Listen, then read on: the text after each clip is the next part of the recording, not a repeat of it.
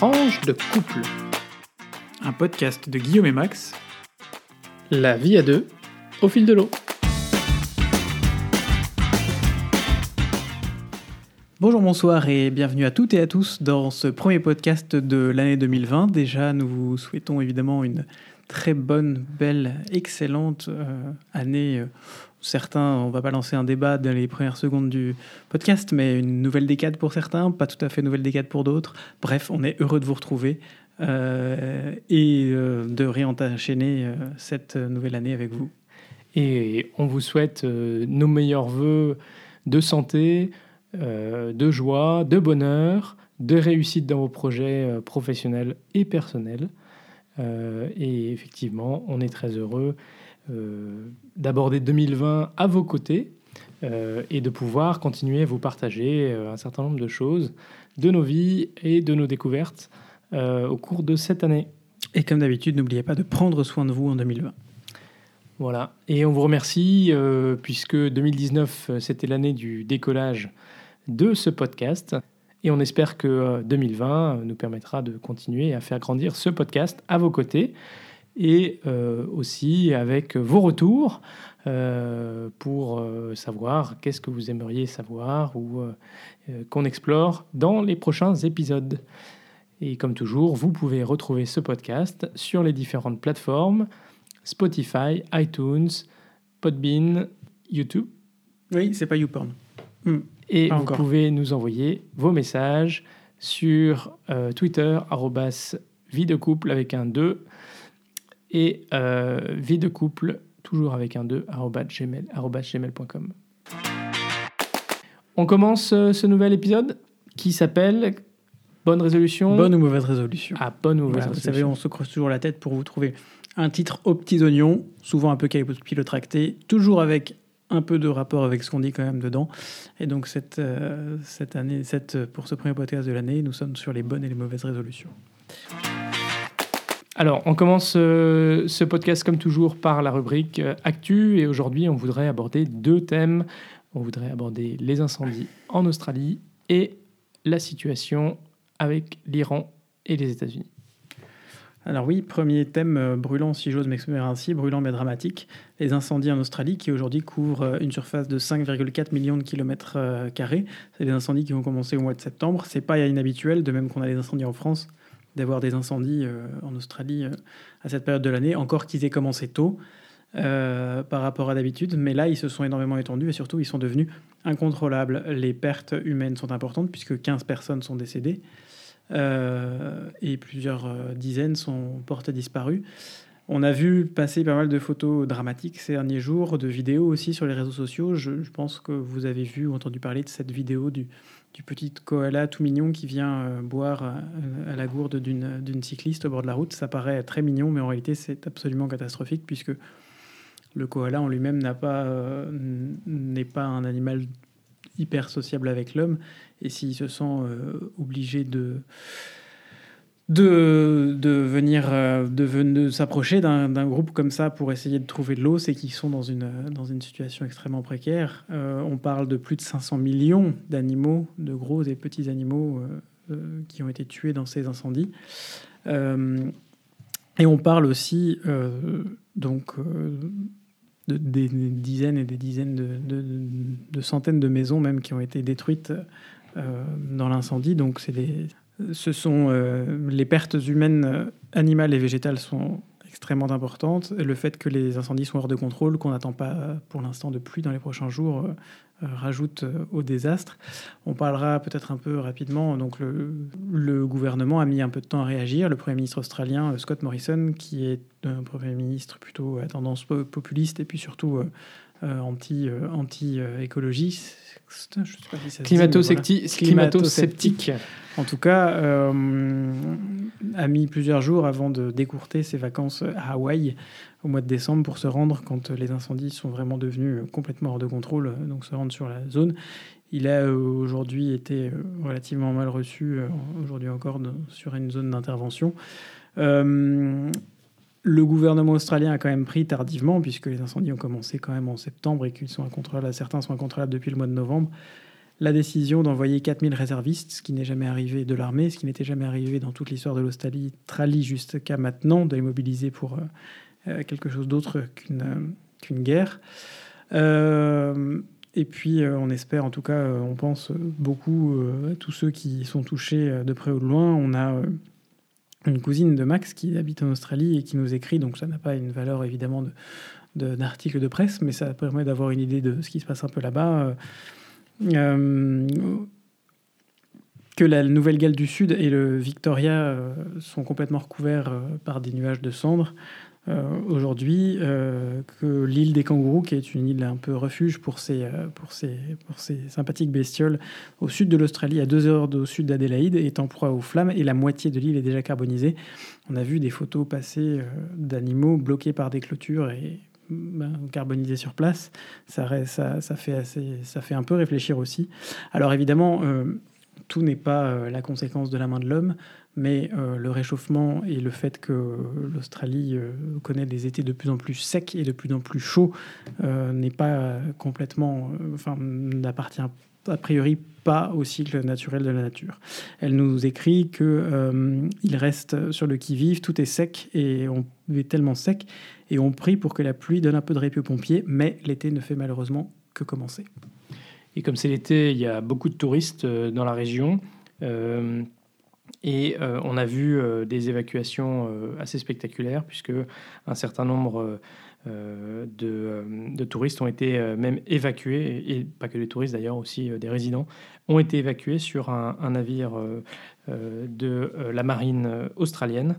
et énormément de, de, maisons aussi détruites. Donc voilà, c'est une situation tout à fait dramatique. et même si euh, tu le disais, euh, Guillaume, tout, euh, tout n'est pas le, fait du changement climatique. il faut quand même aussi avoir conscience que nous, les humains, voilà, on, a une responsabilité dans, ces catastrophes naturelles et dans le, changement climatique qui, affecte voilà, l'ensemble du globe. Le deuxième sujet d'actu dont on voulait vous parler, c'est une actualité saignante, si je, si j'ose l'humour un petit peu jaune. Euh, c'est noir, noir, je crois, qu'on peut le dire. C'est la mort du général Qassem Soleimani, euh, qui euh, est un militaire de haut rang de la République d'Iran et qui a été tué sur ordre de Donald Trump par une frappe ciblée des États-Unis à proximité de l'aéroport de Bagdad vendredi 3 euh, janvier. Alors c'est euh, un assassinat qui euh, a fait grand bruit, puisque il s'agit d'une, comme je l'ai dit, d'une personnalité de haut rang, puisqu'il était le chef de la force Code des gardiens de la Révolution, chargé des opérations extérieures de la République islamique, et qui était un personnage clé pour tout ce qui passait dans la région, et notamment pour la formation du gouvernement irakien depuis 2018.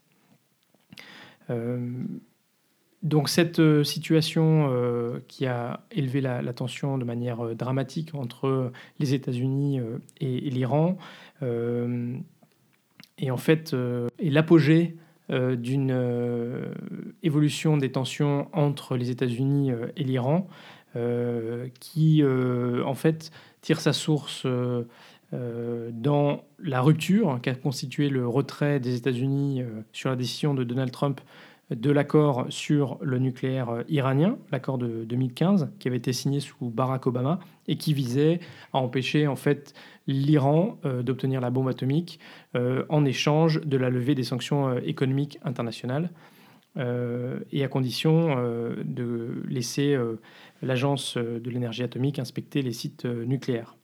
depuis que Donald Trump était arrivé à la Maison Blanche, il avait dénoncé cet accord. Vous vous souviendrez qu'il avait dénoncé notamment les valises de cash qui, qui, auraient transité des États-Unis vers, l'Iran. Et 2019 euh, euh, a été une année euh, qui a vu les tensions s'accroître avec l'Iran, puisque Donald Trump a décidé de classer en avril 2019 les gardiens de la révolution dans la liste des organisations terroristes. C'était la première fois que les États-Unis qualifiaient formellement l'armée d'un autre pays de groupe terroriste. et les États-Unis ont ensuite commencé à dépecer l'accord euh, sur euh, l'accord JCPOA euh, en supprimant progressivement les dérogations pour commercer avec l'Iran. On a eu un accroissement des tensions dans le détroit d'Ormuz, qui, vous le savez, est un passage stratégique du pétrole mondial.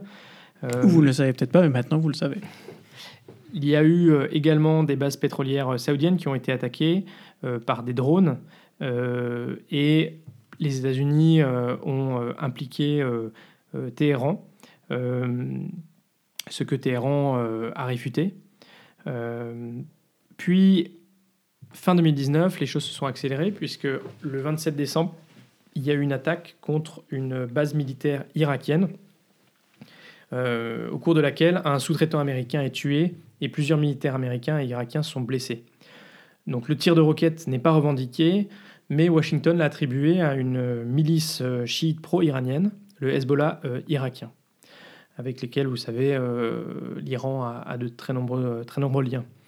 Euh, en rétorsion, les États-Unis ont bombardé cinq bases du Hezbollah irakien dans l'ouest du pays et cette opération a fait près de 25, 25 morts. la tension s'est encore accrue avec l'attaque par des manifestants des milliers de manifestants le 31 décembre de l'ambassade américaine à Bagdad. Et c'est euh, vraiment cela qui euh, a en fait mis le feu aux poudres. Mis le feu aux poudres, oui, c'est-à-dire euh, a conduit Donald Trump en rétorsion à ordonner l'assassinat du général Soleimani. Il faut dire que les images de l'attaque de la de l'ambassade à, Washington ont quand même été assez désastreuses par leur effet aux États-Unis. Euh, et vous le savez, euh, Donald Trump a aussi un contexte national un peu particulier puisqu'il est en, pleine campagne euh, pour sa réélection et par ailleurs que cet impeachment est, toujours, est toujours en cours. Alors ce qui est sûr, c'est que la situation entre l'Iran et les États-Unis n'est pas prête de se calmer, même si Joseph Borrell, le haut représentant de l'Union européenne pour la politique étrangère et de sécurité, a invité aujourd'hui le euh, ministre des Affaires étrangères iranien à venir à Bruxelles pour tenter de, désescalader euh, euh, la situation. Mais en tout cas, il est vrai que c'est un, vrai affront pour l'Iran que l'assassinat de ce général et on peut s'attendre à ce que les choses voilà, continuent à, escalader dans, les, dans les semaines qui viennent. Alors peut-être qu'on n'en est pas encore à, à la Troisième Guerre mondiale, comme euh, les différents hashtags euh, qui euh, évoluent sur Twitter pourraient le laisser penser. mais en tout cas, c'est quand même tout à fait sérieux, puisque notamment le département d'État a recommandé à tous les ressortissants américains, et pas simplement les gens qui travaillent pour le gouvernement américain ou dans les ambassades, de quitter l'Irak. Et des mesures de précaution ont également été euh, aux différents ressortissants américains euh, dans la région. Voilà, et euh, juste pour donner un peu un ordre d'idée de notre ami des changements de notre very stable genius Donald Trump, il y a 72 heures, c'était donc la frappe pour tuer le général iranien. 24 euh, heures après, c'était une lettre envoyée via l'ambassade de Suisse à Téhéran pour appeler à la désescalade entre les deux pays. Et puis euh, hier, hier soir, pas plus tard qu'hier soir, il menace l'Iran de frappes très rapides, de raids très rapides et très durs, notamment sur euh, des sites importants. Donc il a une liste de 52 sites. Je ne sais pas si la liste est publiée ou pas, mais en tout cas, il parle de 52 sites dans ses tweets. C'est un numéro qui n'est pas choisi par hasard. Ça représente les 52 Américains qui ont été retenus otages euh, par l'Iran euh, il y a très long, il y a pas mal de plusieurs décennies maintenant. Euh, et il parle de sites notamment qui représentent la culture iranienne. Donc je me permets juste d'apporter un commentaire de Ryan Goodman sur Twitter qui rappelle que s'attaquer à des sites culturels dans le cadre d'une guerre et donc des sites qui n'ont pas d'importance stratégique ou militaire. Ryan Goodman est un ancien conseiller du département de la défense des, des États-Unis. il travaille beaucoup sur les questions de sécurité et il rappelle donc que s'attaquer à des sites culturels est un crime de guerre. Alors maintenant, on va passer à la rubrique vie de couple. Donc on a fait un, on teste une nouveauté euh, pour cette euh, rubrique vie de couple euh, en ce mois de janvier. Alors c'est pas vraiment une nouveauté, mais plutôt que de séparer, de séparer en deux rubriques, on essaye de vous parler de ce qui s'est passé dans deux dernières semaines et puis de choses qu'on met un peu en lumière sur la vie de couple, des choses drôles, des choses pas drôles, mais voilà, c'est plutôt des petites anecdotes plutôt que de partir sur un truc bien particulier, une quelque chose de bien particulier. Et voilà, donc dans ce débrief de, ces deux dernières semaines, euh, bah pour nous, vous le savez, c'était euh, nos vacances, euh, même si ça a été aussi du travail jusqu'à la dernière minute, puisqu'on a quitté Bruxelles pour descendre voir nos familles, littéralement à la sortie du boulot de Guillaume. alors d'abord, bah, descendre, descendre en France, finalement, ça nous fait réaliser euh, que euh, la France, c'est loin, euh, puisqu'on a eu quand même un trajet de 7 heures, un peu plus de 7 heures de route. et comme on était parti en fin de journée, ben, on a décidé de faire une petite halte à Dijon, voilà, pour, pour éviter d'arriver trop tard et d'être trop fatigué. Mmh. alors c'est vrai que finalement, cette année, on avait fait le choix de partir en voiture, qu'on en avait déjà parlé dans le dernier podcast il se trouve que, au vu des grèves euh, et, de la situation très compliquée dans les transports en commun, c'était sans doute un, bon choix. Euh, mais euh, voilà, donc on a la chance d'être tous les deux des conducteurs. Et ça, ça facilite quand même bien la vie. Et on a surtout la chance de, de, de, comprendre aussi et d'apprécier que l'un l'autre, on, se relaie pour euh, limiter la fatigue, rouler prudemment. Et on était quand même content aussi de trouver euh, des bonnes autoroutes sans trous euh, pour la majorité de notre trajet. Je ne sais pas si vous avez vu passer.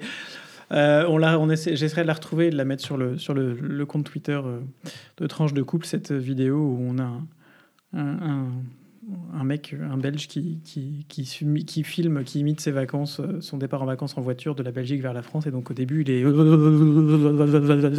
puis ce coup, il fait ça s'arrête, puis il fait ah, bienvenue en France.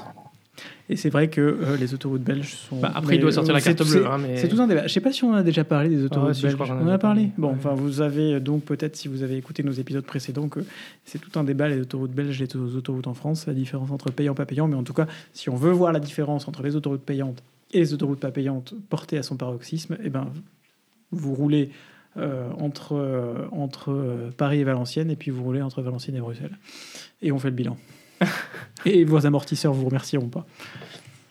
Voilà, alors euh, bah, du coup, euh, on a profité de ces vacances euh, voilà, pour, pour aller voir quelques amis, passer un peu de bon temps avec nos familles. et ça a été l'occasion pour nous, pour la première fois, d'utiliser les furoshiki. Vous vous souvenez, les furoshiki, c'est... Gros succès, les furoshiki. Attends, tu spoil pas tout là. Euh, c'est ces carrés de tissu euh, qu'utilisent les Japonais en réalité au départ euh, pour emballer leurs cadeaux. Et alors je pense que eux, ils emballent le cadeau et puis ils offrent le furoshiki avec. bon, nous, on avait quand même essayé de prévenir un peu les gens que on, offrait les furoshiki, mais on n'en avait pas assez globalement pour l'ensemble des cadeaux qu'on avait à offrir. Euh, en tout cas si on leur laissait le furoshiki. Donc on avait bien précisé qu'on faisait du recyclage, c'était bien l'idée, et donc on les gardait à la fin. Mais euh, globalement, euh, on a réussi à emballer tous nos cadeaux avec des furoshiki, ce qui était quand même pas gagné. Absolument. Et j'avais aussi pris des petites pinces à linge de les cadeaux à caractéristiques alimentaires, je précise juste.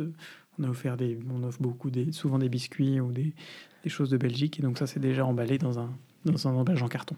Ouais, on va pas refaire du double emballage non plus. Hein. Non. Et donc, euh, alors, euh, ouais, je disais, c'est, on a réussi à, tout emballer. Donc, on en avait des, des furoshiki de différentes tailles, ce qui est quand même assez pratique.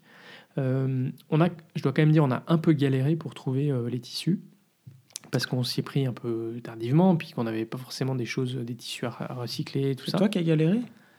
Non, c'est plutôt toi qui. Voilà. Non, franchement, il faut surtout dire qu'effectivement, comme tu dis, on s'y est pris un peu tard et que c'était un peu compliqué de trouver euh, tout ce qu'on voulait dans un laps de temps assez court, mais finalement, c'était pas si mal. On fera encore mieux l'année prochaine.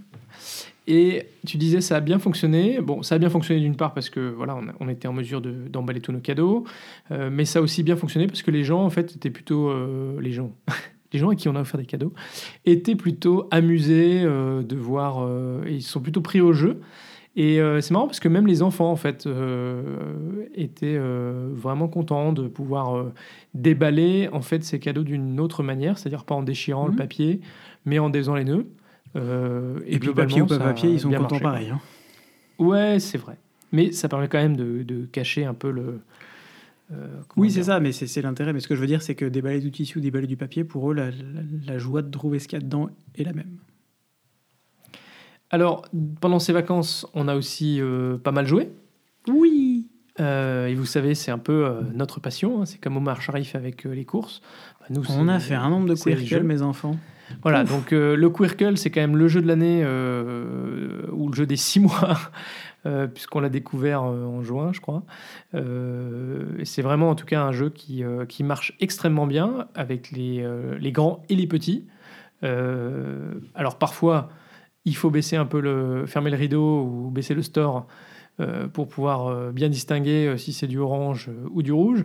Mais de fait, c'est un jeu avec lequel on, arrive à jouer avec des enfants à partir de 5 ans et jusqu'à. Euh, quel âge ils ont tes grands-parents, Guillaume? Eh ben, 85, 90, 90. Et 90, hein. ouais. Donc euh, voilà, vous voyez, c'est quand même un, jeu euh, vraiment très sympa, qui est très modulable. On, peut, en fonction du nombre de personnes, on arrive vraiment à, jouer. Et je recommande quand même une petite appli pour compter les points, qui s'appelle Quirkle Score Keeper, et qui est vraiment, vraiment super. Vous l'avez sur votre téléphone ou sur votre iPad ou tablette. Euh, et ça fait vraiment le job. Hmm. Et euh, donc, euh, on s'est offert des jeux, ou on nous a offert des jeux aussi pendant ces, pendant ces vacances. J'ai offert à Guillaume le jeu Citadel, qu'on ne connaissait pas, mais qui est un des grands classiques quand même, des jeux de société. on vous en dira plus quand on aura appris à, à y jouer. On a, pas, on a fait beaucoup de choses pendant les vacances, mais ça, on n'a pas encore fait. On, a, on s'est fait offrir aussi euh, un jeu qui s'appelle Saboteur et qui fonctionne euh, très bien. Ce jeu. Euh, on a joué pendant le réveillon et c'était vraiment très sympa. L'idée, c'est que il y a deux camps, les chercheurs d'or et des saboteurs. On ne sait pas qui, qui est lequel. Et les chercheurs d'or doivent bien sûr arriver à l'or, tandis que les saboteurs ben, sabotent les galeries qui sont en train d'être creusées pour parvenir aux pépites d'or. Enfin, quand on dit qu'il y a deux camps, il y a littéralement deux camps. C'est-à-dire qu'il y a Max et moi qui jouons l'un contre l'autre, et puis les autres qui nous regardent nous disputer euh, en faisant leur petite partie de leur côté. Ça nous a déjà joué des tours. Euh, je me souviens d'une partie de Splendor mémorable ici avec ma maman qui n'avait jamais joué. On a passé toute la partie tous les deux. On est un peu mal, on est un peu compétitifs tous les deux et du coup, on a passé toute la partie à se mettre des bâtons dans les roues et, sans vraiment faire gaffe à ma maman en se disant ben non mais ça va aller, c'est la première fois. Euh, on est tranquille. Et elle nous a mis une branlée, mais je vous raconte pas l'angoisse parce que ben voilà, elle a fait son truc dans son, jeu, dans son coin, sans être emmerdée, et du coup, ben, elle a gagné. Et euh, cette soirée de cette soirée de réveillon, faut dire qu'on est un peu, on était un peu fatigué, on est toujours un peu fatigué d'ailleurs parce que voilà, des allers-retours, les vacances, pas mal de choses à gérer, le boulot, euh, des horaires un peu compliqués pour moi et, et, pas mal de boulot en tout cas pour, euh, pour Max. Donc voilà, c'était tout un peu compliqué et on a failli quand même euh, saboter littéralement la soirée du Nouvel An euh, en s'engueulant sur, euh, sur la partie de, saboteur, sans mauvais jeu de mots. Mais bon, voilà, on et oui, passe à côté de ça. Parce qu'il faut être un compte de poker, poker face hein, dans ce jeu. Hein. Et ça n'est pas donné que, à tout le monde. Que Max, Max je ne sais précisément comment faire pour démonter, enfin pour démonter toute poker face de ma, de ma part. Il y a peu de gens de face à qui je me sens faible, mais il faut reconnaître que Max connaît très bien mes faiblesses au bout de non, c'est pas faible, c'est juste qu'on se connaît très bien. Et donc, c'est bah, tu connais mes faiblesses? Ouais. Enfin, euh, donc peut-être qu'il faut qu'on fasse plutôt des jeux coopératifs que des jeux. Euh, non, il faut surtout qu'on apprenne à, à, jouer sans être euh, toujours trop compétitif. C'est bien d'avoir un peu de compétition, mais pas trop. Voilà. Le dernier euh, élément peut-être que je voulais mentionner, euh, parce que c'est euh, la France, parce qu'on est français et parce que euh, c'est aussi les fêtes de fin d'année, c'est qu'on a bien mangé et bien bu pendant ces vacances. Trop. Euh, kilos, mes enfants. Guillaume a pris 2 kilos. Moi, je me suis pas pesé comme ça, je risque pas de savoir. Hum, Mais Facile. entre les petits gâteaux, les... euh, La fondue, la raclette, le, le- le- les le fromages. chapon, le deuxième chapon, les fromages. On a bien mangé, on a bien profité. Non, mais un jour, on, a va bien retourner à la salle de sport. J'ai reçu un mail de la salle de sport d'ailleurs qui me disait Mais on ne vous voit plus, on ne vous voit plus, revenez. Effectivement, ça fait depuis fin novembre qu'on n'y a pas foutu les pieds. Max, Alors- on paye un abonnement pour rien. Alors, ce qui est bien, c'est que tu payes un abonnement et que tu as le droit de m'inviter. Donc, finalement, moi, j'ai moins de scrupules. et On fout, ça part du compte commun. donc, euh, Bonbons, euh, Bonbons, ça, ça fait le lien peut-être avec euh, la, la rubrique suivante Être français en Belgique Mais oui. Euh, rubrique suivante, donc on va vous parler du. euh, on entend beaucoup parler du Dry January qui paraît être une grande nouveauté, euh, enfin, en tout cas qui, circule beaucoup sur les réseaux sociaux en ce moment. On va vous parler d'une initiative, de l'équivalent belge, mais qui existe depuis, euh, depuis des années et des années, qui s'appelle euh, la tournée minérale. La tournée minérale en Belgique, c'est euh, un mois sans alcool, souvent le mois de février, parce que c'est le mois le plus court, pas fou les Belges, euh, de l'année. Euh, et c'est un mois pendant lequel euh, il y a pas mal d'incitations pour euh, boire moins, ou l'idée en fait de la tournée minérale, c'est pas de boire du sous-alcool, mais de boire d'autres choses, ou de sortir différemment, ou de s'amuser différemment. Euh, ça nous permet de mettre en avant l'importance aussi de boire avec modération dans tous les cas.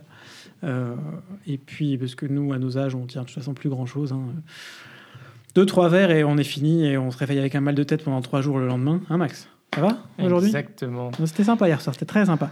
Bref, donc cette tournée minérale, euh, elle est euh, sponsorisée par, euh, notamment en Belgique, la Fondation contre le cancer. Elle est sponsorisée par euh, des institutions nationales. Et donc l'idée, c'est que vous vous inscrivez. Euh, et puis. euh, En fait, tu t'inscris sur un tu- site, hein, Tu t'inscris sur un site. Tu tournéminérale.be. participes tout seul ou euh, en équipe. Tu mets tes coordonnées. Et puis derrière, eh ben, tu vas relever, tu peux relever des challenges et puis tu peux mettre ça en avant. L'idée en fait n'étant pas uniquement de ne pas avoir d'alcool, mais effectivement derrière de euh, faire un peu de publicité pour la recherche contre le cancer. En Belgique, il y a pas mal d'initiatives comme ça. Euh, on a euh, pour euh, avec des initiatives un peu festives pour derrière soutenir des organisations caritatives. L'autre étant comment ça s'appelle? Le Télévis. Voilà.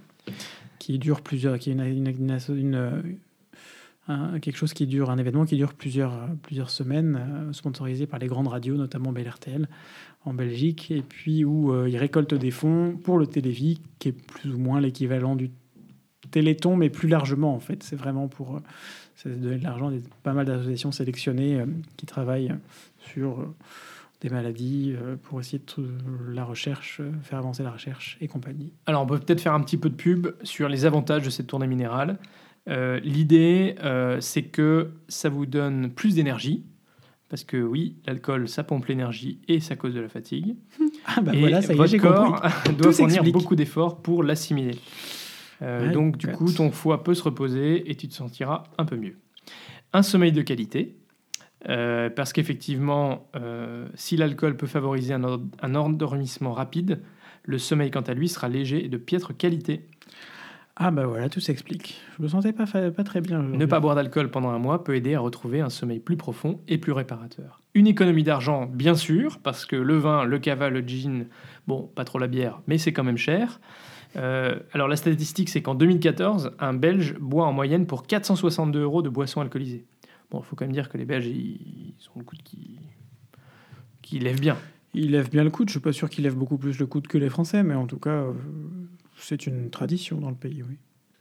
Alors, autre argument, poids santé, puisque euh, l'alcool peut euh, aussi avoir un impact sur votre balance. Euh, l'alcool en tant que tel n'a pas de valeur nutritive, mais c'est bien la manière dont votre corps l'assimile qui influence votre poids. Une plus belle peau, puisque l'alcool assèche la peau. Ça peut sembler étrange, mais en fait, c'est vrai. En s'asséchant, la peau devient terne et les rides se marquent davantage. Du coup, si tu bois plus d'eau, tu redonnes de l'éclat à ta peau. Plus de gueule de bois. Bon, ça, c'est facile. Euh, et c'est vrai que parfois, surtout quand on vieillit, on le sent davantage. Mm. Voilà quelques-uns euh, des avantages euh, de cette tournée minérale. Alors peut-être que vous aussi, cette année, vous y penserez. Dry January, tournée minérale. On est avec vous et pensez à faire de la pub pour les organisations derrière. Euh, et puis à donner régulièrement aussi, si vous le pouvez, euh, en fonction de vos moyens, pour soutenir la recherche contre le cancer, pour soutenir des associations, des causes qui vous tiennent à cœur. C'est ce qui compte, se sentir utile à la société euh, de diverses manières. Alors dans la rubrique euh, IMO, vous le savez, on va bientôt signer l'achat de notre maison, on va bientôt être propriétaire et rentrer dans les murs, et on va faire quelques petits travaux. Et alors comme tous ceux qui sont passés par là le savent, il faut en passer par l'achat des matériaux. Et là, c'est quand même pas forcément simple. Eh ben non, hein, aller acheter des meubles ensemble, aller acheter des carreaux ensemble, ce sont c'est encore deux, deux histoires bien différentes. Euh, alors acheter des meubles, on commençait à avoir une certaine expérience, notamment chez Ikea, mais là on essaye de d'aller voir aussi un peu ailleurs. Et puis, euh, mais ça, ça met un peu en, en exergue euh, la difficulté de choisir à deux, de choisir quelque chose à deux. Quand on est tout seul, on sait exactement où on veut aller ou pas, mais Non, parfois, on une trouve pas euh, ce qu'on veut, mais, Ouais. euh, mais c'est vrai que partager les goûts et les couleurs, comme on dit, hein, c'est pas toujours c'est simple. pas simple. Tout est histoire de compromis. Je crois qu'on en a beaucoup parlé dans les premiers épisodes de ce podcast. Tout est épisode de compromis. Des- Pardon, tout est question de compromis. On y revient. Excusez-moi, je vais trop vite. Et alors du coup, euh, voilà, hein, euh, par exemple, euh, le choix des carreaux. Hein. Alors, finalement, euh, on s'est dit, on s'est dit tous les deux que des carreaux de ciment, ça pourrait être chouette pour la douche, pour entourer la douche. Ça coûte cher. Mais bon, ça coûte cher, et puis il faut arriver à trouver le carreau de ciment qui correspond à nos deux goûts. Et là, c'est pas forcément simple. Euh, alors, c'est vrai aussi que euh, ceux qui ont fait des travaux euh, en Belgique, alors bon, peut-être que ça se, on le voit plus quand on est français, mais euh, c'est pas forcément évident de trouver ici en Belgique euh, des fournisseurs. Enfin, on va dire que le nombre de fournisseurs est, plus limité. Disons qu'on a, comme on n'a pas beaucoup cherché ça depuis qu'on est arrivé en Belgique, là on se retrouve un peu perdu parce qu'on ne savait pas qui fait quoi. En France, on avait nos références, on avait soit fait des travaux, soit entendu parler de telle personne qui avait fait des travaux. Donc là, on se retrouve un peu sur un terrain vierge et donc il faut qu'on aille un peu à la pêche aux informations.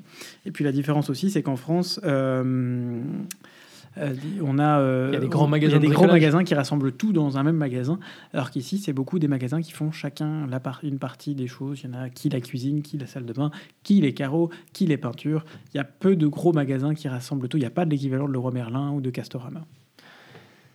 Et voilà, donc euh, ça nous occupe bien. Euh, on va quand même peut-être aller faire un tour du côté de, la- de l'autre côté de la frontière, euh, comme un certain nombre de Français qu'on connaît d'ailleurs, qui ont fait des travaux. Et de Belges qui régulièrement vont de l'autre côté de la frontière pour aussi faire leurs courses de tous les jours. Ouais, ça c'est une autre histoire. Euh, voilà, donc euh, bah, ça va arriver très vite, hein, puisqu'on signe euh, l'achat de la maison mi-janvier. Euh, et ensuite, ben, on espère Car que... je ne veux pas nous mettre la pression, mais le prochain podcast, on sera propriétaire. Bim Ouh, aïe. Voilà, bah écoutez, euh, on vous dira ce que ça fait. Peut-être qu'on enregistrera en direct live depuis la cuisine de notre nouvelle maison. C'est pas impossible. Euh, et euh, pourquoi la cuisine? Parce que ça sera pas meublé encore et que c'est le seul, euh, le seul meuble qui existe euh, où on peut, euh, Sur lequel on pourra se poser. lequel on peut se poser. Voilà. Bah, côté, côté notaire, on est en train de finaliser euh, l'acte d'achat, hein, donc euh, la relecture, euh, les questions, ah bah tiens, si ça, mais pourquoi est-ce qu'il y a telle, telle clause et tout ça? Voilà, on découvre beaucoup de choses quand on devient propriétaire et euh, bah, c'est intéressant, mais il faut être toujours très attentif. Et puis, euh, et puis voilà, bon, on est toujours aussi dans euh, la finalisation de nos assurances. Il va falloir faire pas mal de, de démarches pour changer euh, nos, nos adresses. On, on change de banque aussi puisqu'on a un crédit. Voilà, c'est Work pas in mal de choses, mais en tout suivre. cas, il faut être bien organisé pour être sûr de ne rien oublier. Et le Brexit, on en est où? Oh bah, euh, on vous a dit dans le dernier épisode que ça avait bien avancé avec euh, les derniers votes euh, au Parlement britannique, mais on est loin d'être au bout du chemin puisque le 31 janvier, donc euh, d'ici euh, maintenant 20, euh, 26 jours, euh, le Royaume-Uni euh, entamera euh, officiellement la procédure pour quitter l'Union européenne. Non, Euh, la procédure, elle est. elle est- non, elle est pardon, déjà là, quittera, l'Union européenne, mais à partir du 31 janvier commencent les négociations sur le futur statut, tu m'arrêtes Max si je me plante, le futur statut du Royaume-Uni vis-à-vis de l'Union européenne. Et ça, on n'est pas encore sorti de l'auberge, notamment parce que euh, Boris Johnson euh, essaye de... euh, a, a promis, parce que c'était une de ses promesses électorales, que ce serait fait avant le 31 septembre 2020. c'est Non, non, 31 décembre 2020. En fait, 31 décembre 2020. L- L'histoire, euh, vous en souvenez, c'est que euh, on avait une période de transition qui avait été actée, qui devait durer trois ans.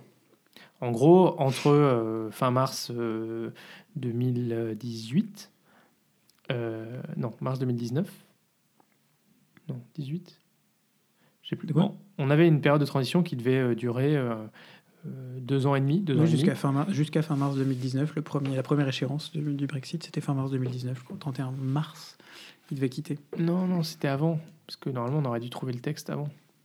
Bon, donc on aurait Ah, dû pas avoir une période de transition qui devait durer deux ans et demi jusqu'à euh, euh, fin décembre 2020.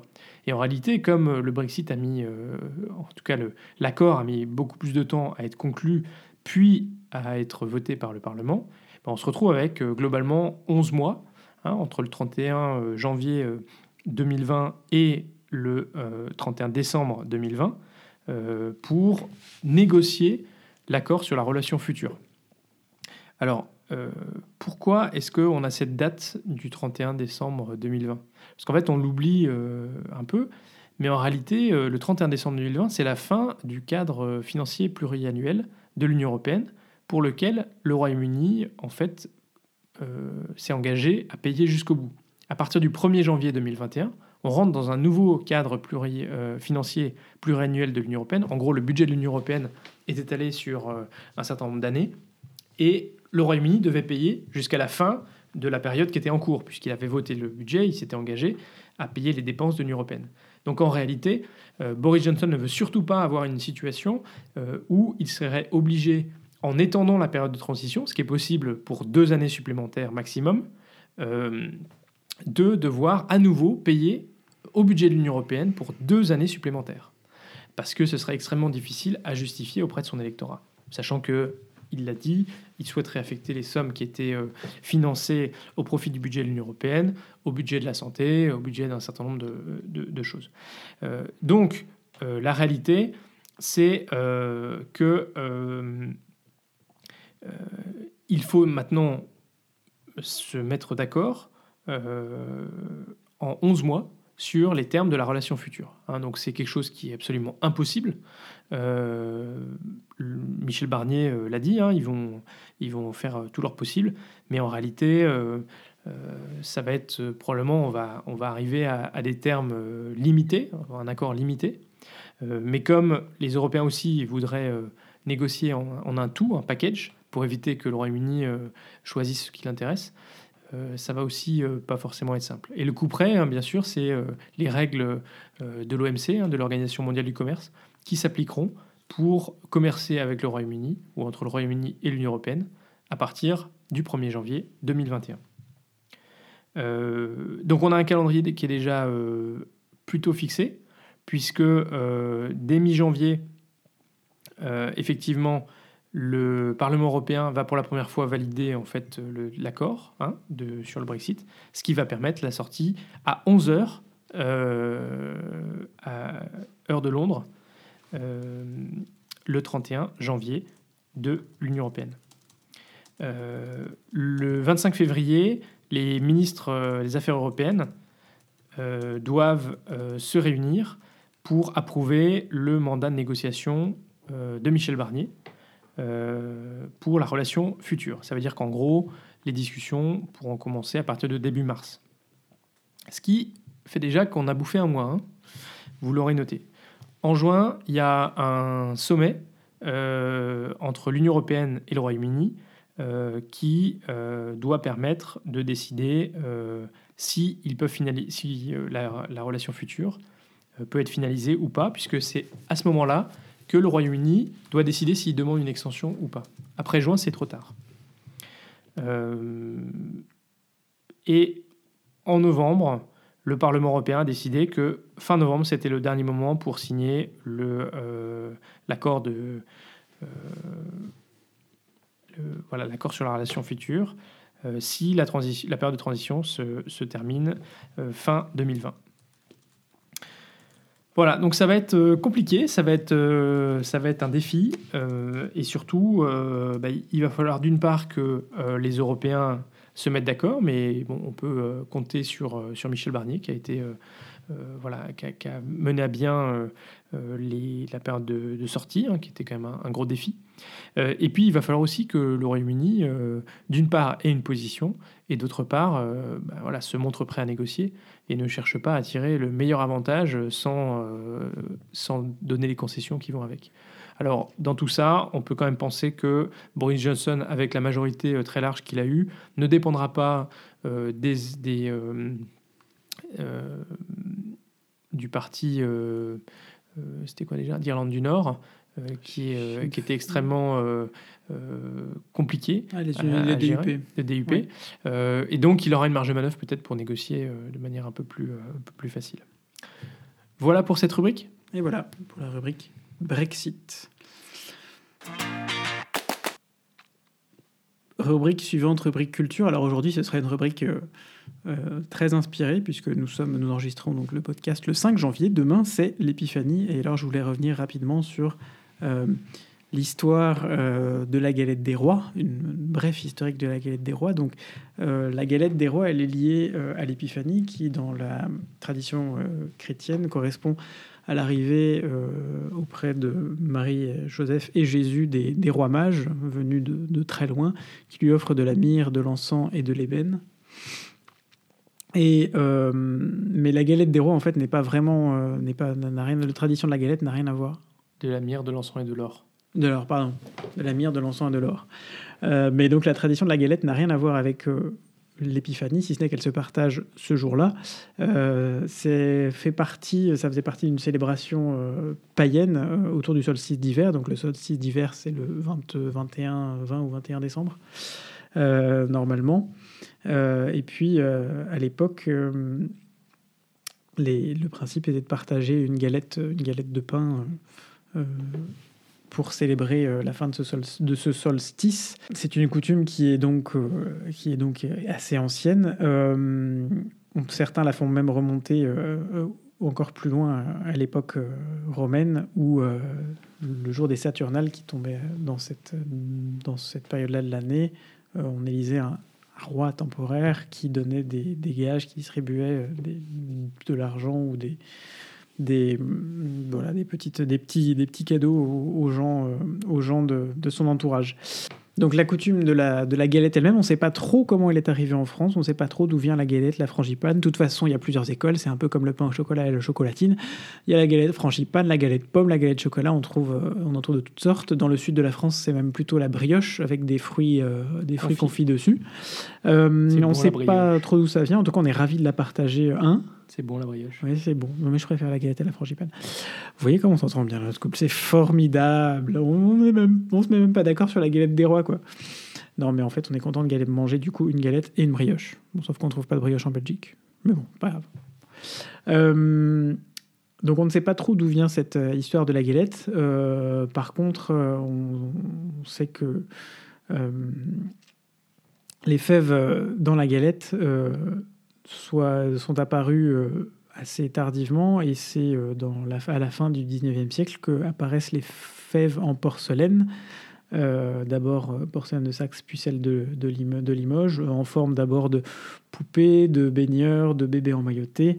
elles ont elles sont aujourd'hui développées, on en trouve de toutes les formes, toutes les tailles, ça dépend des années. Cette année, une boulangerie à côté de notre boulangerie, fait ça autour de, des schtroumpfs, typiquement belges.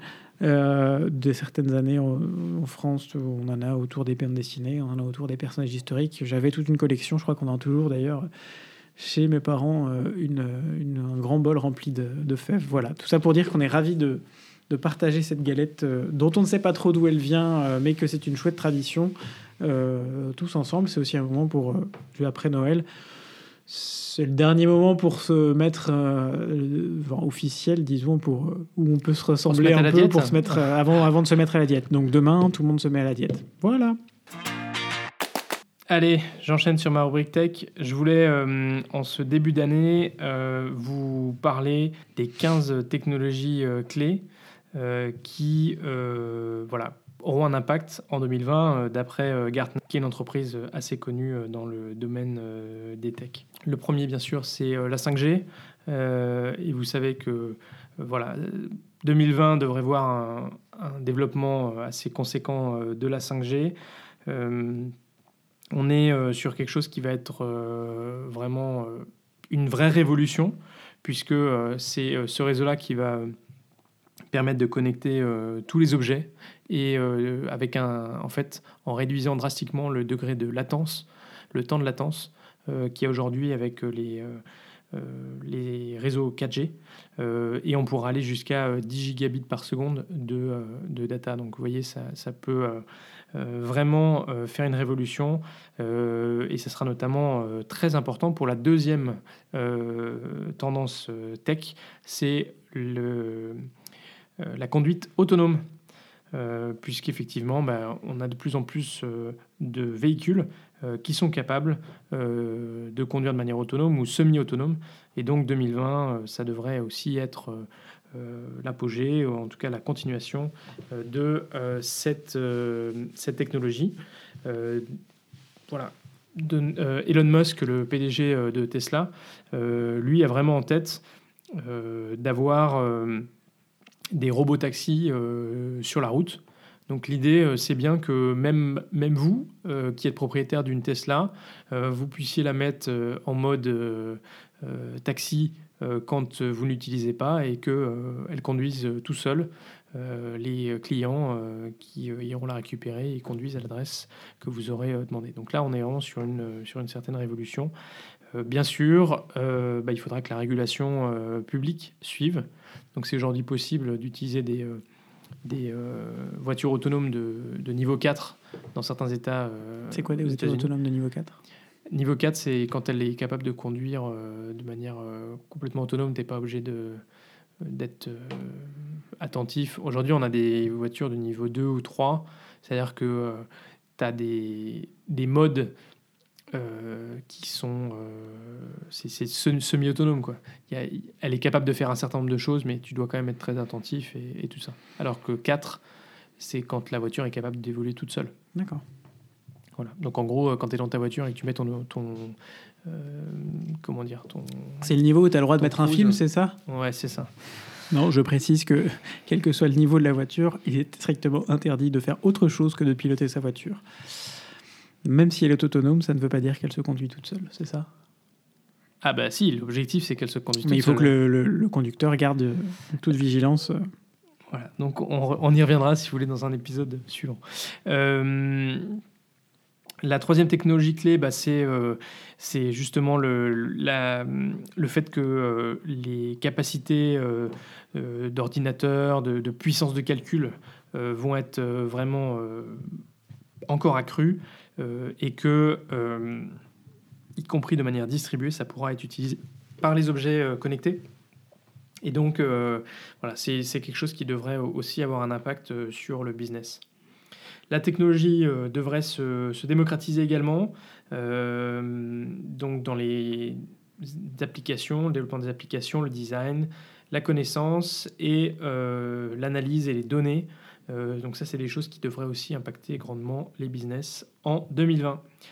L'augmentation euh, humaine, euh, donc la, capacité d'augmenter les capacités physiques et cognitives d'une personne, vont aussi connaître des développements en 2020, d'après Gartner. Le cloud distribué, c'est-à-dire que ce n'est pas un cloud qui sera euh, dans un seul data center, mais qui pourra vraiment être euh, distribué dans, différents data centers. Ça devrait aussi être une technologie qui devrait euh, progresser en 2020. On, est, on attend par exemple que d'ici la fin de l'année 2020, 75% des, entreprises, des, données générées par les entreprises soient en gros pilotées par des data centers décentralisés.